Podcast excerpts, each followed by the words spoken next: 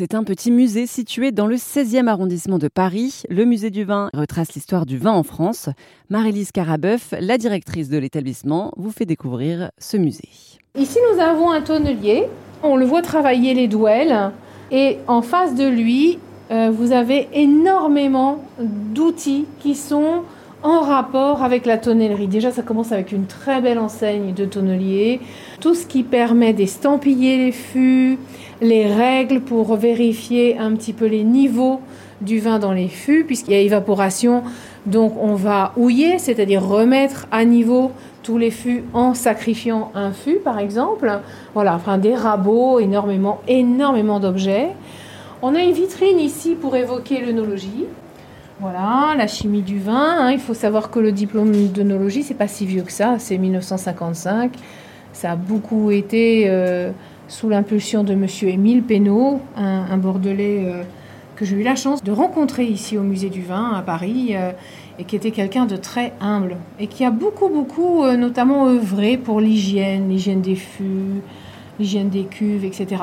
Donc voilà, ici, la vitrine est volontairement remplie d'objets chimiques parce que les gens oublient souvent, ils nous disent, ah, je voudrais suivre des cours d'onologie.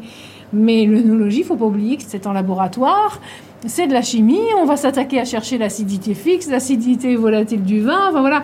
Finalement, c'est pas ça que les gens veulent, bien sûr, ils veulent des cours, on va dire plus de sommellerie, quoi, avec euh, l'encépagement français, et puis aussi les les, mariages des mets et des vins, tous les conseils sur euh, comment garder le vin, décanter ou pas, euh, oxygéner le vin en carafe ou non.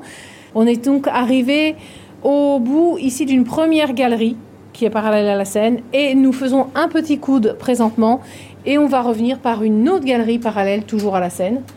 Euh, sur le chemin, on voit énormément de bouteilles, de verres différents, et également des panneaux sur la géologie. Ça, c'est quelque chose que le conservateur a rajouté ces dernières années, de façon à présenter un petit peu euh, aux gens euh, l'origine des, des, pierres, euh, à quand ça remonte. Ici, on, on, voit très bien que Paris était recouverte d'eau. Et on a une photographie agrandie des pierres qui encadrent l'entrée du musée du vin. Quand vous rentrez au musée du vin, vous avez des pierres de chaque côté de l'immeuble et on y trouve ceci c'est-à-dire des petits fossiles de petits coquillages. Et ça, on les voit vraiment, vraiment bien sur les pierres euh, quand on entre dans le musée du vin. C'est hyper impressionnant. C'est vraiment la pierre de Paris par excellence, hein, un million d'années. Ici, on arrive à Bordeaux avec les courtiers bordelais. Donc, ça nous permet un petit peu d'évoquer la classification de 1855.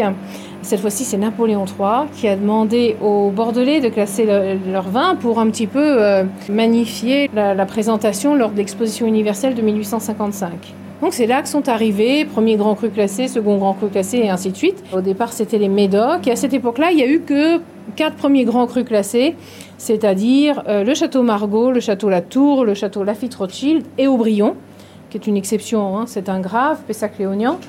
Euh, Mouton Rothschild n'était à ce moment-là que second grand cru classé. Il est remonté en classification en 1973. Ici, une belle collection de tire-bouchons, du plus petit qui est un miniature au plus grand qui se trouve sur le mur ici. C'est vraiment les deux extrêmes. Et puis, ben, voilà, toutes sortes de formes, les, plus connues, bien évidemment. Tous ceux avec les petites brosses, hein, puisqu'à l'époque, on, on, cassait la cire avec un côté, on nettoyait avec la brosse de l'autre côté. Face au tire-bouchon, nous avons Pasteur, qui s'est beaucoup attaqué aux aux bactéries, aux maladies. Je pense que c'est quand même pas mal lui qui expliquait ce que c'était que le vin, c'est-à-dire cette transformation du, du, sucre en alcool par les levures. Puis bien sûr, on ne peut pas éviter la pasteurisation. Euh, avec tout ce que ça veut dire, hein, des gens qui sont pour, des gens qui sont contre, bien évidemment, mais voilà, beaucoup de, travaux sur le vin. Merci à Marie-Lise Carabeuf pour cet entretien pour Airzone Radio, et l'alcool est à consommer avec modération.